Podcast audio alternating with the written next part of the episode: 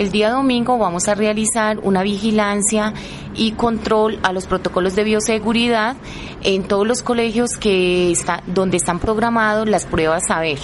Esto con el fin de mitigar el riesgo de contagio y velar por la seguridad de todos los estudiantes que allí vayan a presentar dichas pruebas. Eh, nosotros como ente territorial eh, estaremos haciendo un seguimiento para eh, mejorar las condiciones de salud de todos los caldenses. Básicamente lo que miramos dentro del protocolo de bioseguridad es que tengan el distanciamiento de los dos metros dentro de los salones, eh, que las entradas tengan el gel o alcohol antibacterial para que cada uno eh, se desinfecte cuando vaya a entrar a, dichas instituciones y a su vez también pues dentro de las salidas, que usen sus eh, tapabocas correspondientes durante todo el tiempo que estén dentro de las instituciones